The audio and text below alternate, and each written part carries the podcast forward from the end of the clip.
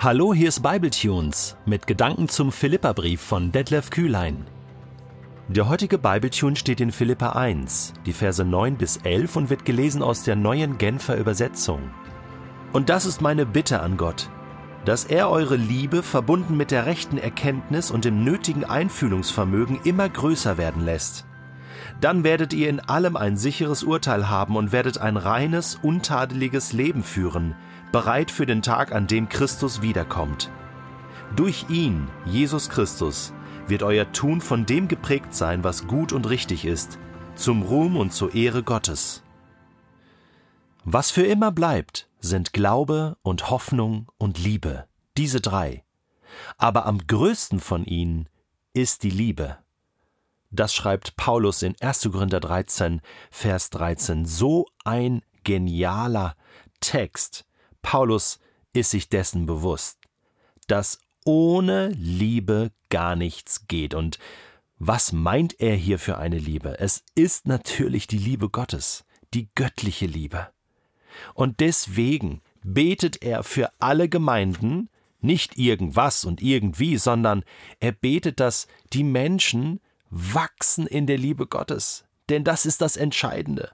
Wir können noch so viel wissen, wir können noch so viel tun, wir können noch so viel erkennen, wir können uns noch so viel opfern, noch so viel geben, sagt Paulus.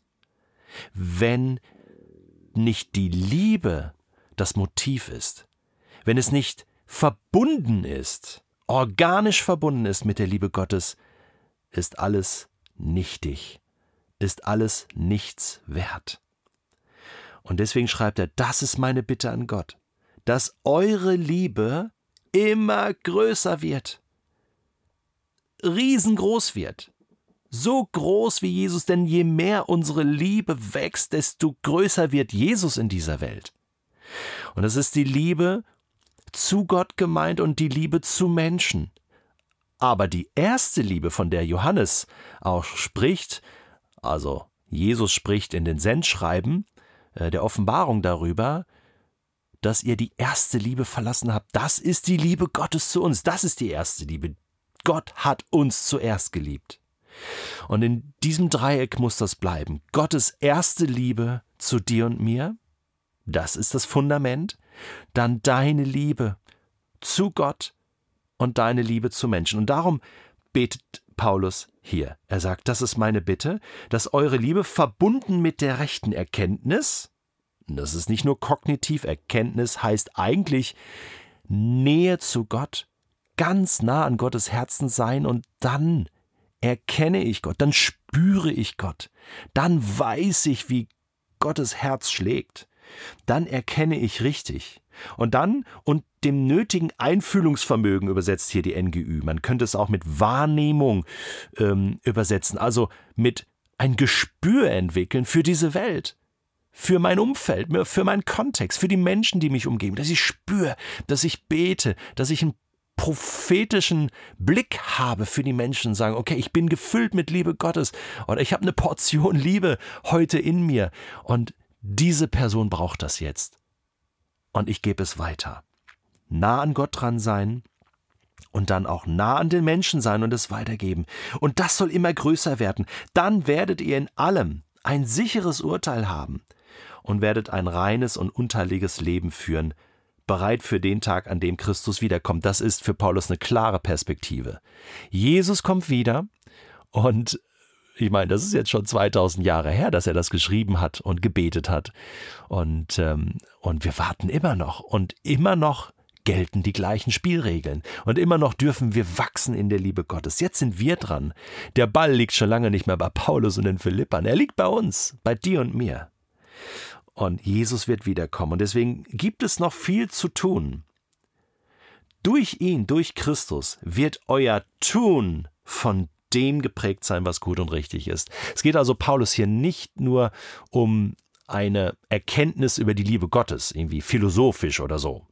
Ja, dass wir zehn Bücher lesen zum Thema Liebe oder erst Korinther 13 auswendig lernen. Das ist gut. Das ist nicht falsch. Das ist wichtig zu wissen, ja, theoretisch zu wissen. Aber worum es Paulus geht, ist dann dass das tätig wird. Und man spürt so ein bisschen raus, kann sein, dass das so bei den Philippern noch so ein bisschen äh, äh, schwach war. Ne? Ähm, diese tätige Liebe, diese sich aufopfernde Liebe, die Agape, die dann, die dann hinausfließt, also von Gott zu uns und von uns zu den Menschen. Wie wäre es, wenn du und ich, wenn wir heute die Nähe Gottes suchen, ganz nah an seinem Herzen sind und das braucht nur fünf bis zehn Minuten, nur kurz. Gott, hier bin ich. Gott, du bist sowieso da. Und ich komme bewusst zu dir, ganz nah an dein Herz. Und ich spüre jetzt deinen Herzschlag und es ist voller Liebe für die Menschen. So sehr hast du diese Welt geliebt, dass du deinen Sohn gegeben hast damit alle, die an ihn glauben, nicht verloren gehen, sondern ewiges Leben haben. Und diese Liebe gilt auch heute noch. Danke, dass sie für mich gilt. Füll du mich bitte mit deiner Liebe. Lass du mich erkennen, wie groß du bist. Gib du mir Wahrnehmung, Einfühlungsvermögen für die Gespräche, die ich gleich habe, für die Begegnung, die ich gleich habe, auf meiner Arbeit, in der Schule, in der Nachbarschaft, wenn ich einkaufen gehe.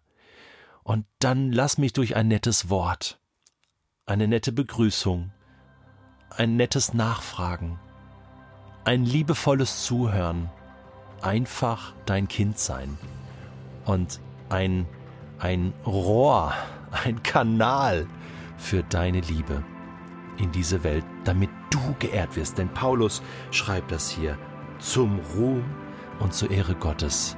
Das möchte ich heute sein. Etwas zum Lob deiner Herrlichkeit.